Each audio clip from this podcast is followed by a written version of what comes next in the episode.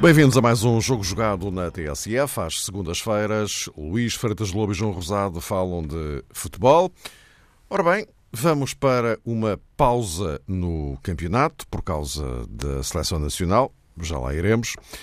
Eh, aguardando então pelo dia 1 de abril, porque no recomeço do campeonato vamos ter um jogo que porventura será eh, crucial, ou mais do que isso, para eh, a decisão do título nacional. Falo, claro, do Benfica Futebol Clube do Porto. E eh, aqui há umas eh, semanas, quando aqui começámos a conversar um pouco mais detalhadamente sobre este Benfica Porto, em função da caminhada que as duas equipas vinham a descrever. Eh, nessa altura, eh, dissemos aqui que muito provavelmente, quando se chegasse ao Benfica Porto, a distância entre as 12 eh, equipas seria a que vigorava naquela altura, ou seja, o Benfica com um ponto de vantagem. Ora, é justamente isso que acontece. Simplesmente o pressuposto que nos levou na altura a falar disso era o de que, muito provavelmente, as duas equipas ganhariam todos os jogos até ao Clássico da Luz. Acontece que neste fim de semana eh, isso não aconteceu. Mas não aconteceu para os dois. Dois surpreendentes empates do Benfica em Passos de Ferreira e depois no Dragão do Futebol Clube do Porto com vitória de Setúbal. Deixaram tudo na mesma, é verdade, do ponto de vista classificativo, mas a grande questão é, face ao que se desenrolou durante estas 24 horas do fim de semana, que reflexos do ponto de vista emocional é que isto pode vir a ter no uh, clássico de dia 1 de abril. Luís, eh, começaria por ti. Uh, do, do, do, ponto de vista classificativo, como disse, de facto nada se alterou, mas há alguma coisa mudou em relação ao resto? Em primeiro lugar, boa tarde, um grande abraço a todos. Alguma coisa mudou em termos uh, pontuais? Não, como tu disseste. Em termos emocionais, como é evidente, muda um pouco. Há um, os dois sentimentos que se podem encontrar nesta, ao fim destas 24 horas, como tu disseste, é o de alívio do Benfica, depois de, de ver a frustração do Porto. Isto é, o Benfica, ao contrário do que tem sido mais habitual, jogou primeiro, uh, empatou em passos, num jogo em que o Passos faz uma, uma exibição defensiva muito segura e, e, e, e quando digo muito segura eh, começa pela forma como se posicionou muito atrás na primeira parte. Eh, na segunda já conseguiu dar alguns passos em frente e depois a equipa do Benfica ficou demasiado ansiosa com, com o jogo e também com o horizonte do clássico. Eh, mas digo alívio porque no dia seguinte o Porto em casa entrou no jogo já quase como se o jogo tivesse apenas 5 minutos. Né? A tal questão da ansiedade que, que, tomou conta dos jogadores na maior parte do tempo. Uh, havia motivação, como é evidente, do Porto poder chegar a primeiro lugar, uh, porque a época tem sido toda feita com o Benfica em primeiro, e o Porto, depois de recuperar 6, 7 pontos de atraso, poderia ter aqui a grande oportunidade, tinha aqui a grande oportunidade de chegar em primeiro.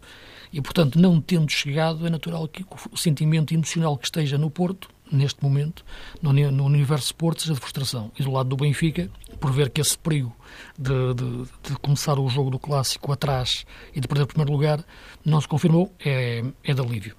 Agora, é, que consequências é que isto tem para, para, para o jogo seguinte? Acho que, que terá poucas, sinceramente. Uh, penso que se se o jogo fosse já, na próxima semana, já no sábado, né, como, uh, como, uh, porque, porque, o campeonato vai parar por causa das seleções, uh, talvez esse, esse, impacto emocional ainda fosse muito forte.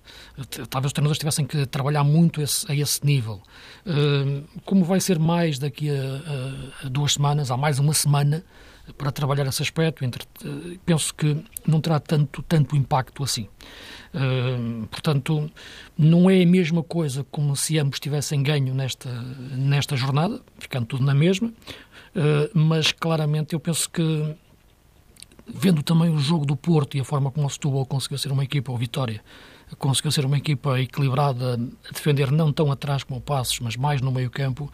Uh, aquilo que eu queria realçar, e só para terminar esta primeira intervenção, é que quer Benfica, quer, quer Porto foram incapazes também de ultrapassar taticamente as equipas adversárias. Isto é, tem-se falado muito na questão mental e na questão da ansiedade, e é verdade, porque a ansiedade, de facto, tudo, tudo começa na cabeça, é? uh, no futebol e na vida. Uh, mas no, nos jogos, claro, a trituradora uh, que estava na cabeça dos jogadores do Benfica à medida que o tempo passava e a metralhadora que estava na cabeça dos jogadores do, do Porto à medida que, que, que, o tempo passava, mal, mal começou o jogo, tem influência. Mas a verdade é que o Benfica, quando mexe, uh, mexe na equipa, mas não mexe no jogo. As alterações do Rui Vitória são extremos por extremos. Podemos discutir aqui se está melhor Rafa do que Sálvio, se está se está, se está melhor o Sérvia do que, do que o Zivkovic, mas mexe apenas na, na, na, equipa, não, não mexe no jogo verdadeiramente e depois mete, mete Jiménez. Uh, uh, já num, num momento de, de, quase de jogar com, do desespero, no sentido de colocar mais homens na área, tentar resolver o jogo na área, porque não conseguia resolver no resto do campo. Uh, e faltou uma zona de organização clara no, no, no 11. Uh, mesmo o próprio Pizzi, que fez um bom jogo, não se expôs tanto a lances de recuperação de bola e de contacto. O próprio Rui Vitória disse que teve a conversa com ele em relação à questão do amarelo, do, condicionar o amarelo que, que, não, jogasse, não jogasse o clássico. Portanto, acho que o Benfica acabou por não mexer bem na equipa, não fez tudo que era possível uh, e Jonas acabou por ser um jogador intocável no 11, quando estava muito marcado pela equipa do, do Passos e até a Sérvia numa zona central pudesse fazer mais sentido na altura em que entrou do que jogar na faixa, porque aí não mexeu com o jogo, apenas mudou a equipa. Do lado do Porto, uh, as alterações que foram feitas não melhorou a equipa, uh, acabou por retirar todo o flanco direito, da equipa, Corona e, e, e. E aqui tenho falado muito na questão do flanco direito do Porto nos últimos jogos com Corona lesionado. Teve Corona desta vez, faz um grande gol. Acredito que ainda sentisse um pouco a lesão na altura que saiu, mas o Porto perdeu o flanco direito, porque o Jota entrou para fazer o flanco direito todo e não o conseguiu fazer da melhor forma. E, portanto, quando se pedia à equipa um pouco mais de capacidade de manter em prática a sua ideia, como o Nuno gosta de dizer, em 60 metros, uma ideia de circulação de bola, de posse, de, em que a bola vá de flanco para flanco, a equipa começou a entrar na ansiedade, de meter a bola o mais rápido possível na, na área, e o corolário mágico disso, o corolário máximo disso, digo, eh, foi meter de quatro. Eh, repescar um jogador, resgatar um jogador que, que já não fazia parte deste, deste Porto, desta ideia de Porto, fazia parte de uma ideia anterior, antes do Porto ter encontrado a melhor forma de jogar, e portanto foi uma afirmação quase, como o Nuno disse, de desespero, de meter um jogador na área também, à espera que a bola lhe caísse e tivesse jogadores lá que pudessem ganhar uma, um ressalto. Portanto, eu penso que é verdade a ansiedade, mas acho que as duas equipas também revelaram incapacidade técnica e tática para ultrapassar os muros do Setúbal e do, do Vitória de Setúbal de Conceiro e do Passos do, do, do, do Vasco Seabra, que foram duas equipas competentes e correram e lutaram muito. João, eh, mas eh, isto não, não era exatamente eh, previsível, ou seja, uma coincidência destas, de justamente as duas equipas que estão a lutar pelo título, simultaneamente escorregarem na mesmíssima, na mesmíssima jornada. E, e eu uh, iria justamente à, à, à, pergunta que coloquei logo no início ao, ao, ao Luís. O, o, efeito emocional do, que provoca nos dois, que não é necessariamente igual. Enfim, isso é fácil de perceber, não é? Uh, agora, que reflexo é que isso pode ter? O Luís liga aqui ao facto de haver uma paragem de duas semanas, praticamente.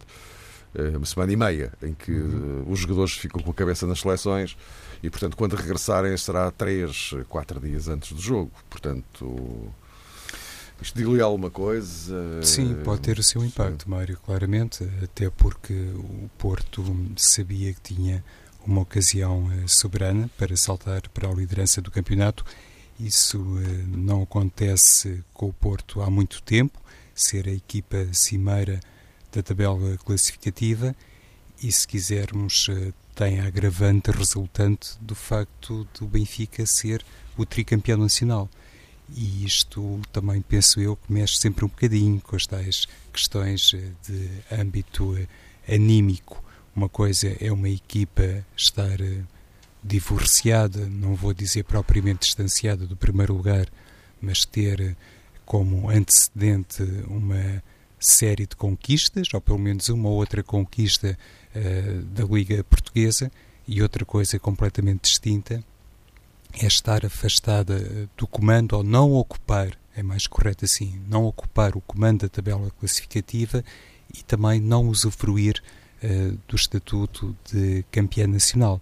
Uh, o Benfica tem sido uh, capaz de vencer o campeonato, ou foi capaz de vencer o campeonato nos últimos três anos, mantém essa perspectiva, como é óbvio, de conquistar o Tetra e continua a ser o primeiro classificado, mesmo depois do empate em Passos de Ferreira, um resultado que aparentemente deixava a via aberta para o Porto chegar ao Estádio da Luz eh, com mais um ponto eh, que o Benfica e então nessa condição eh, de líder e se calhar também com condições para num Espírito Santo, eu diria do ponto de vista estratégico, fazer uma abordagem diferente, pelo menos numa primeira fase, ao jogo contra o Benfica. Como isso não aconteceu, parece-me que hum, o Benfica-Porto, sendo obviamente um jogo extraordinariamente importante para as contas eh, do título, não vai ser decisivo.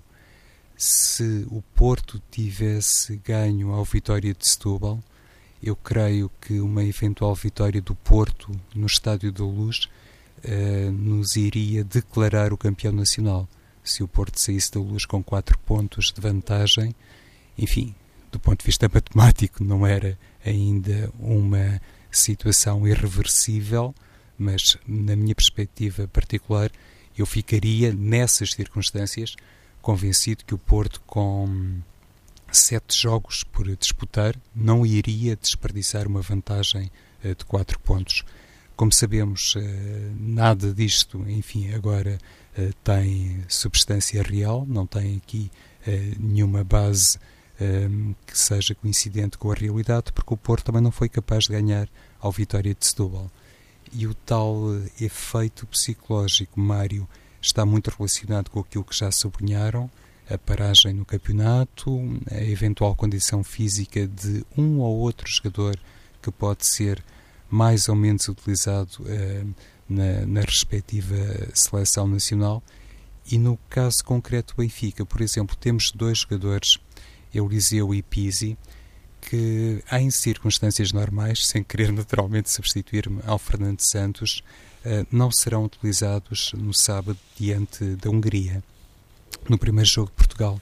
Mas depois Portugal tem um particular com a Suécia nos Barreiros, na terça-feira, dia 28, e aqui sim, na ótica benfiquista, tanto a utilização de Eliseu, enfim, admitindo eu, claro, que Rafael Guerreiro possa ganhar preponderância nas escolhas de Fernando Santos, mas a eventual utilização de Eliseu na terça-feira, bem como de Pisi, eh, pode, em certa medida, já colidir um pouco mais com aquilo que depois vai ser a preparação e a gestão de Rui Vitória.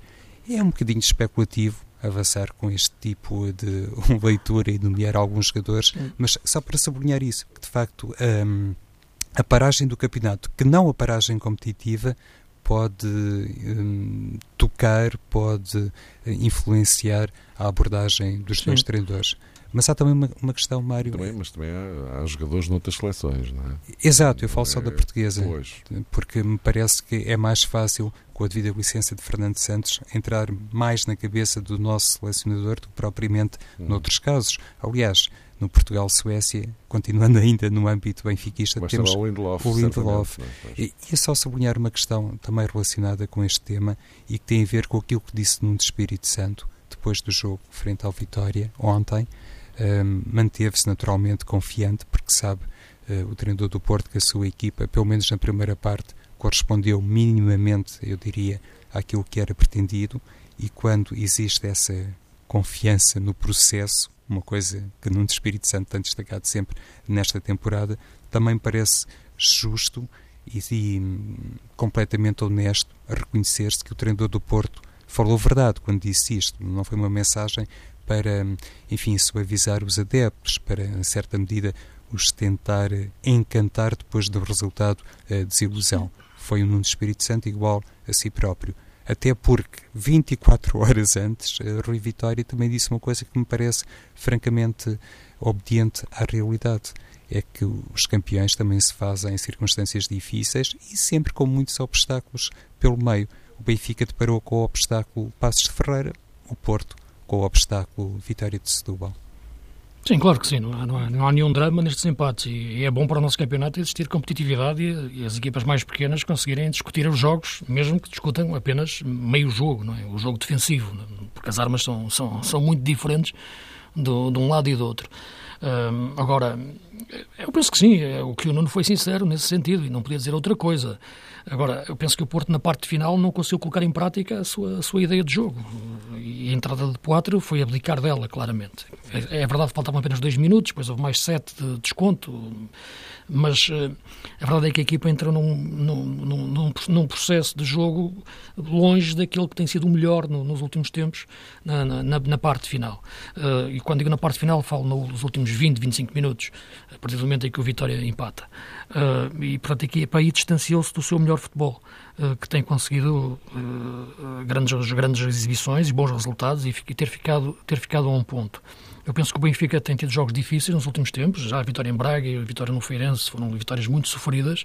Uh, o Rui Vitória Repara, se no, se no, Porto nós temos e olhamos sempre para variantes táticas e discutimos muito como é que o Porto pode jogar e, e fazemos as nossas análises daquilo que achamos bem e aquilo que achamos menos bem, como eu estou a fazer e faço, naturalmente, falando de futebol, uh, no caso do Benfica é difícil fazer isso porque o Rui Vitória praticamente não mexe a forma de jogar da equipa é, é, quase sempre a mesma. Quando ele altera é a questão do, do, terceiro médio nos jogos mais difíceis, como, como foi contra o Porto, o jogo com o Borussia Dortmund, portanto ia já com três médios. Mas isso é uma questão de tentar controlar mais a equipa enchendo o meio campo. Agora, nunca numa variante de mobilidade ofensiva a equipa não tem esse, esse, esse plano B, digamos assim, eh, de, de, movimentação tática. E por isso eu estava a ver o jogo com o Passos quando via o Sérvio aquecer, imaginava o Sérvio a jogar no, naquele momento nas costas do ponta de lança. Via Jonas muito marcado e muito desgastado e fora do, do, do, do seu, do seu melhor momento. Pelo que é bom as equipas terem mecanização terem rotinas, desde que elas não caiam na rotina, passa, passa a redundância, isto é que não se tornem previsíveis. E é o que acontece muito no jogo do Benfica. Não é o que acontece no jogo do Porto, eh, mas acabou o Porto por ser traído na minha opinião, não só pela ansiedade, mas também por uma confusão de ideias que teve na parte final do jogo com a vitória. Em relação à seleção, eu acho que o Fernando Santos não vai fazer isso no jogo, no jogo particular. Acho que ele vai ter em conta, eh, como, como homem do futebol sensível que é ao, ao, à realidade portuguesa e à rivalidade Porto-Benfica, Benfica-Porto, e é o jogo clássico que se aproxima passado poucos dias, eh, e ele que já passou por dois clubes sabe isso também bem na pele, eh, que não vai arriscar meter-se numa confusão. Eh, acho que é um jogo particular e, portanto, eu acho que ele vai procurar poupar o Danilo, o Pizzi, o Eliseu, o próprio André Silva, os jogadores estão convocados. Uh, podem jogar uns minutos, quanto muito, acho que não, não, não, não os vai estourar ali. Uh, não, não, não vai. Não, ao tentar dividir o mal pelas aldeias, né, para utilizar, entre aspas, um, um termo mais. Mais, mais comum. Portanto, acho que não vai, não vai correr esse. não vai entrar por aí, porque é, é demasiado sensível essa questão. Porque tu falavas na questão do suporte ganhar o jogo, se ganhasse o jogo na luz, se fosse lá com um ponto de vantagem, teria o campeonato resolvido, ou teria o campeonato, não digo resolvido, disseste, aparentemente dificilmente perderia a vantagem. Sim, Acho que acontece o mesmo, pode acontecer um pouco para o Benfica, agora também a mesma, a mesma leitura. Né? Eu acho que, na minha opinião. Eu só não penso isso, Luís, por causa do derby. O derby, não é por causa do derby, eu percebi, eu percebi, eu vi logo que estavas a imaginar isso. E, e também, e, e, sim, faz sentido. Até, mas, mas repara, as equipas acabam por perder pontos nos sítios mais improváveis. É? Mais improváveis, isto é, menos, menos prováveis, agora como a Paz em casa com a Vitória. Uh, mas eu penso que, eu tenho a ideia de que quem ganhar o, o clássico dificilmente perde o campeonato. Acho que vai ganhar o campeonato. Mesmo que se o Benfica ganhar, ficar com mais 4 pontos, se o Porto ganhar apenas ficará com mais dois. Penso que mesmo assim, eu acho que quem ganhar o clássico ganha ali um embalo para os últimos sete jogos, que dificilmente perderá o campeonato, mas claro, haverá sete, sete jogos para, para jogar. Uh, o Porto perdeu foi essa oportunidade, de facto, uh, de, de, entrar no campo, de entrar nesse, na luz uh, em vantagem. não acho, no entanto, que isso fosse. Que isso, teremos tempo para falar nisso na próxima semana. não acho que isso mudasse muito a forma não digo de encarar o jogo, mas de pensar o jogo por parte do Nuno. Acho que a equipa não irá jogar de forma muito diferente. Irá explorar mais as saídas rápidas, como ele gosta de fazer, esperar um pouco mais atrás, como o Benfica saia. Uh, e, portanto, acho que não alteraria muito entrar a um ponto de vantagem, a um ponto de diferença. Agora, em termos de ansiedade que criaria na equipa do Benfica, aí sim, sem dúvida nenhuma, porque o Benfica perderia o primeiro lugar no momento crucial do campeonato. Uh, e tem acontecido muitas vezes isto ao longo das últimas épocas, se nos recordarmos, de um lado e do outro. Uh, e mesmo ano passado, época passada, sem, sem haver Porto no caminho, o título decidiu-se um pouco naquele jogo de Alvalade, quando o Benfica ganha e passa para a frente, não é? Uh, quando ganha em Alvalade e passa para a frente do Sporting. Portanto, é um pouco um cenário semelhante, mas ao contrário para o Benfica, que se depara neste jogo da luz.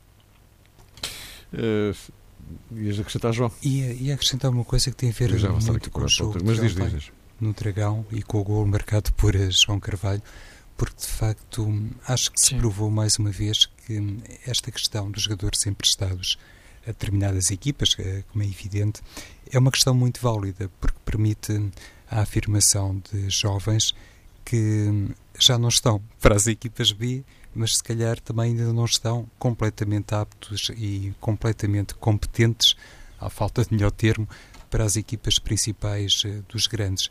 E o José Coceiro, quando esteve connosco, o Luís e, e o Mário, naturalmente também, sim. naquela edição especial. Uh, sim, o João Carvalho, não é? Sim. Falou, lembras-te, Luís? Sim, disse sim, claro. Que era um jogador pretendido no início da época, que ele há muito ele tempo... Ele querido lá. Sim, que era um alvo de José Coceiro há muito tempo. Desde o início da época. Desde o início da Sim, temporada. e ele ontem até jogou, até jogou numa posição que não é bem a sua, porque ele jogou encostado à esquerda, e mesmo assim, de facto, o talento encontra sempre uma saída, e o gol que ele faz é, é de classe, porque não é fácil a recepção e a conclusão em frente ao Casilhas.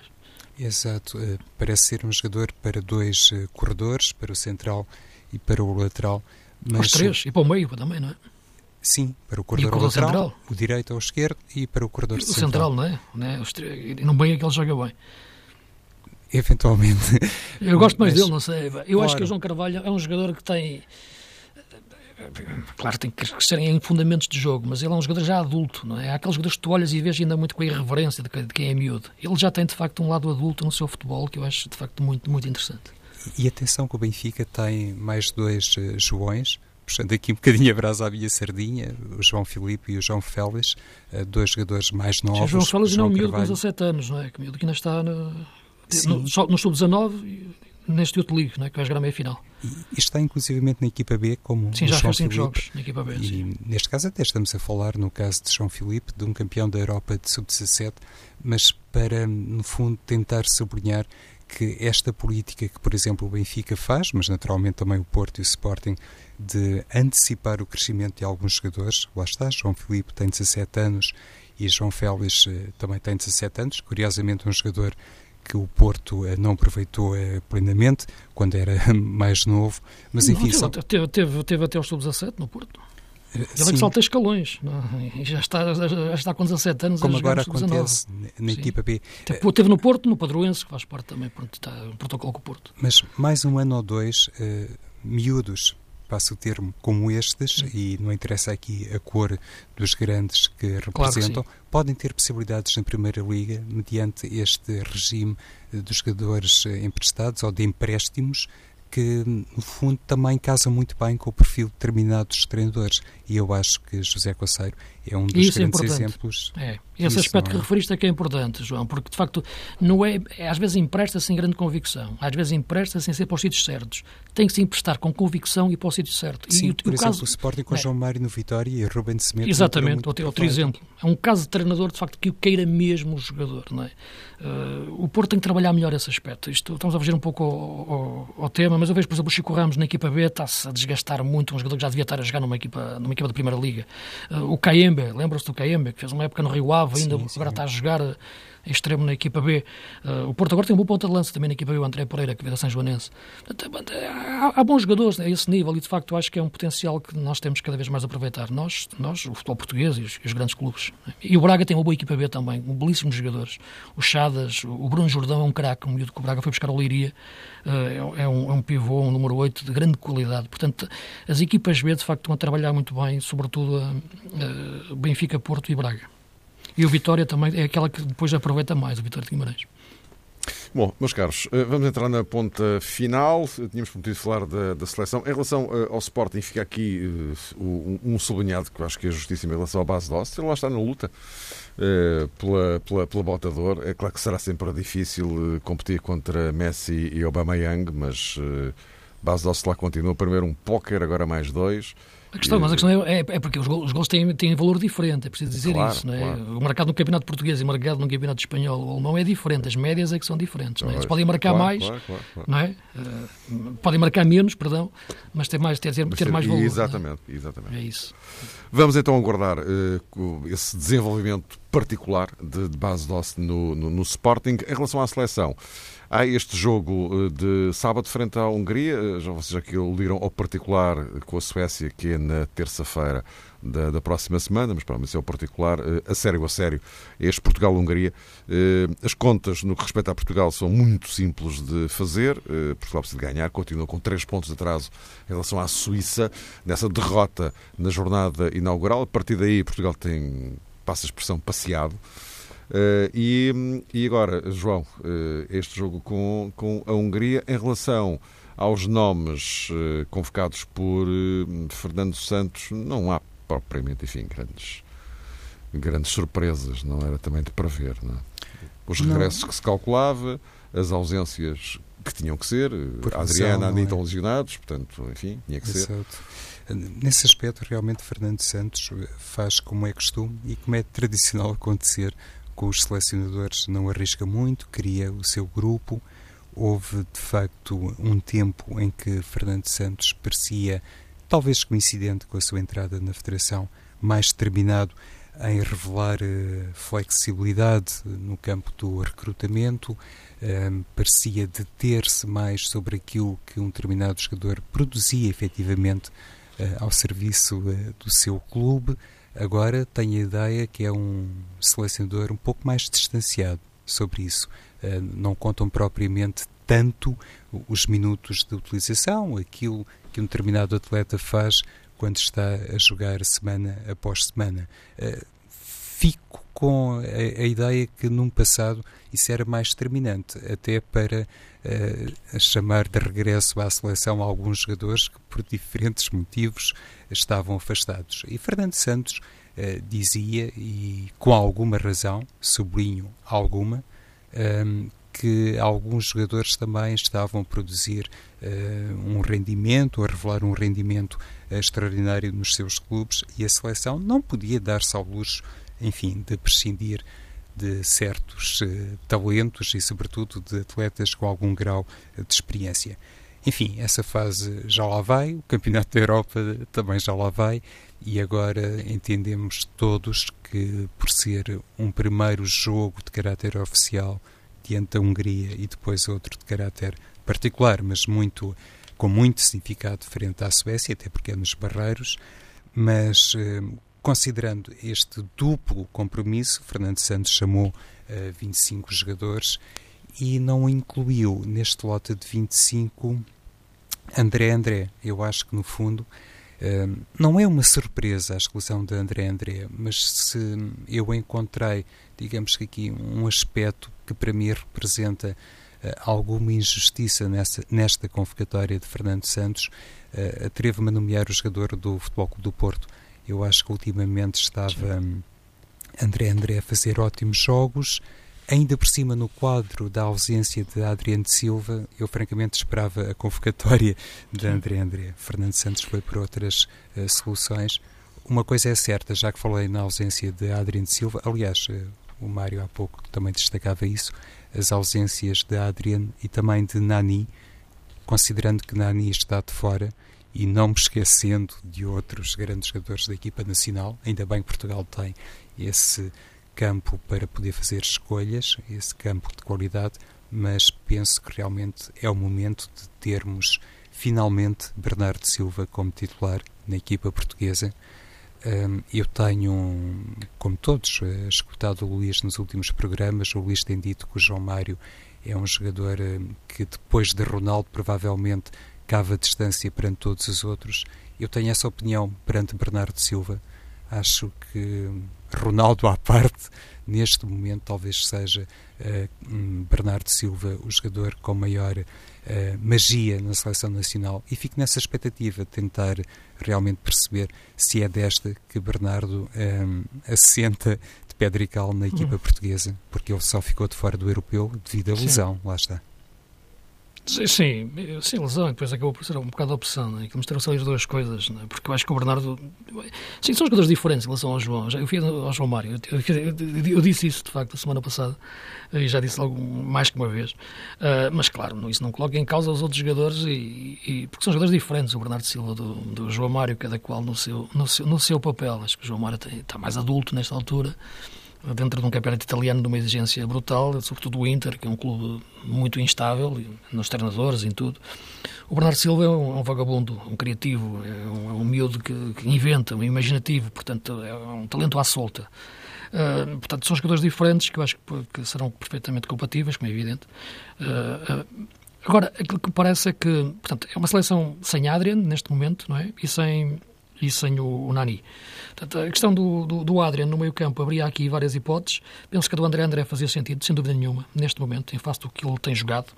Uh, são parentes. A, questão do, do André André não ter jogado ontem, nem o Maxi, porque forçarem ver amarelo para, para limpar o quinto amarelo, acho que não, não faz sentido. Acho que tem que se atacar todos os jogos com os melhores jogadores e viu-se isso ontem.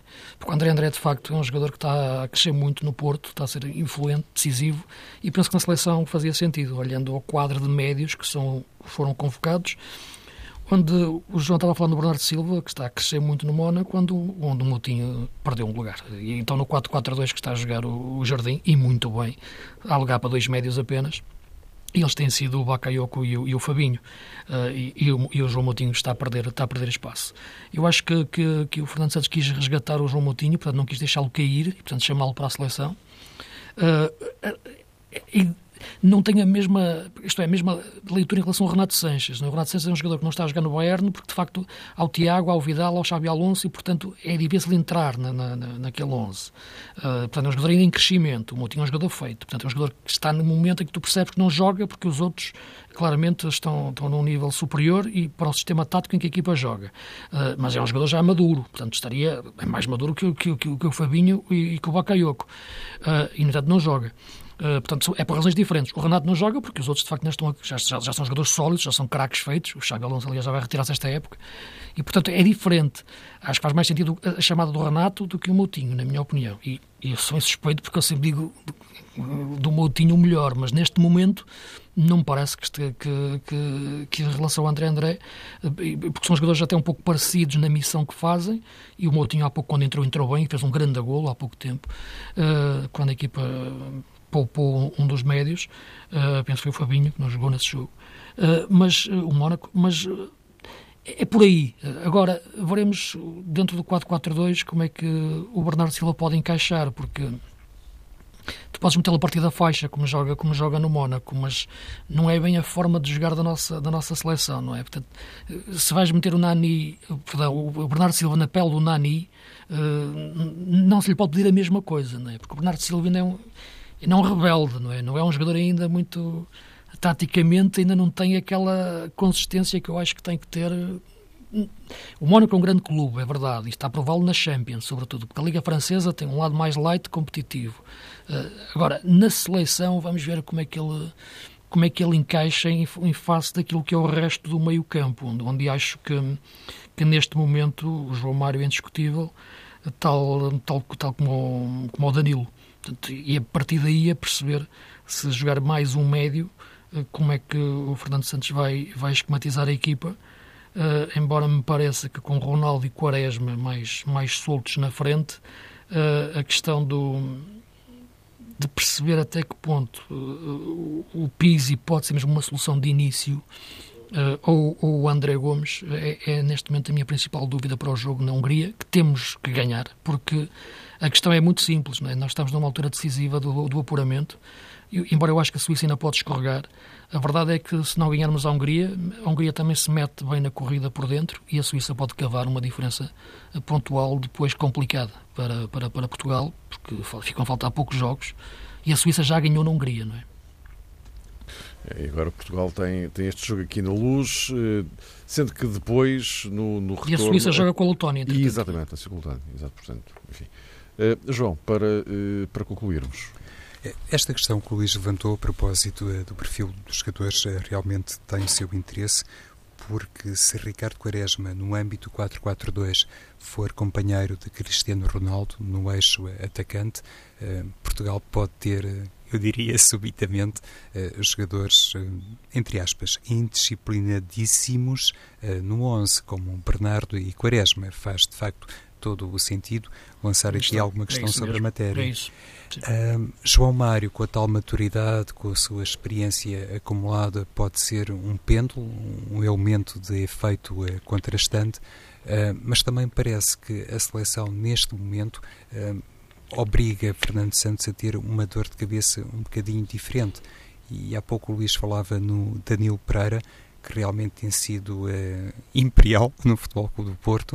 Uh, o William também está muitíssimo bem uh, no Sporting, sobretudo tem estado bem depois da ausência, ou na ausência de Adriano Silva, e eu não sei até que ponto é que a seleção nacional não pode realmente, no primeiro jogo frente à Hungria, apresentar-se em simultâneo com Danilo, William e talvez uh, João Mário uh, num papel uh, híbrido, permitindo até um 4-3-3.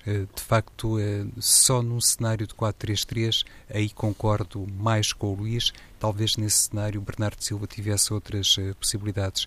Com o Quaresma na outra faixa? Pronto, porque se não for assim, eh, de facto pode pois, estar... essa questão. Pode mas estar como, Portugal como, muito indisciplinado é, mas como, como o Fernando Santos tem jogado sempre em 4-4-2 e tem dito que é o sistema que, que, vai, que vai manter, portanto, a partir daí é, a equação que eu faço é essa.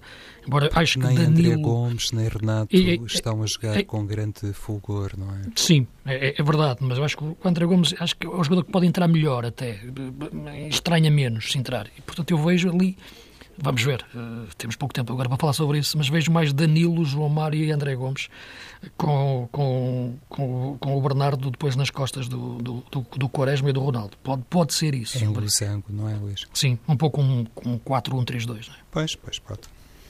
Meus caros, aguardar. Então, sábado temos Portugal-Hungria, Suíça-Letónia e, enfim, mais ou menos decorativo Andorra-Ilhas Faroé. Nós voltamos a encontrar-nos na segunda-feira.